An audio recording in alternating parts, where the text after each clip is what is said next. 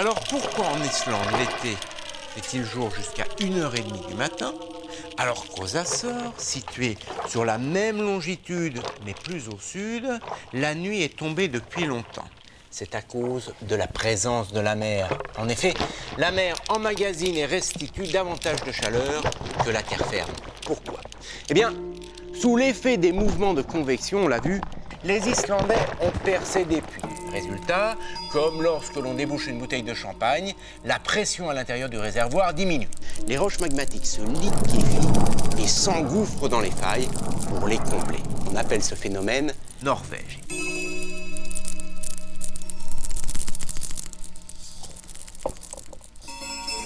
Dans l'Atlantique Nord, le point chaud débouche pile au niveau de l'Islande entre les plaques eurasiennes et américaines. La lave produite par le point chaud vient donc s'ajouter à celle issue du volcanisme d'accrétion. Voilà pourquoi les plaques s'écartent. Par conséquent, la Terre faisant un tour du Soleil en une année, au mois de décembre, elle se retrouve dans cette position par rapport au Soleil. Désormais, à cause de l'inclinaison de l'axe de rotation, c'est l'hémisphère sud qui profite de la lumière.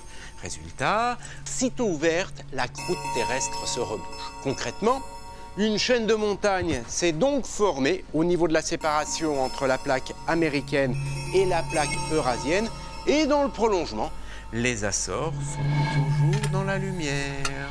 Et lorsque les Açores au petit matin pénètrent dans la lumière, eh bien l'Islande toujours dans l'obscurité. Voilà pourquoi l'hiver, en Islande, les jours sont très très courts.